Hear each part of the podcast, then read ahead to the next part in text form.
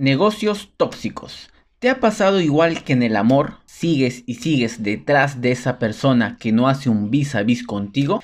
Iguales en los negocios tóxicos. Te enamoras tanto de tu negocio que te sesgas y no sabes qué hacer. Ey, espera, no te digo que cambies de giro de tu negocio, que tanto te ha costado crearlo y mantenerlo. Pero sí te digo que lo transformes a esta era digital, con fuerza de ventas online, estrategias de marketing digital y relaciones largas con tus clientes.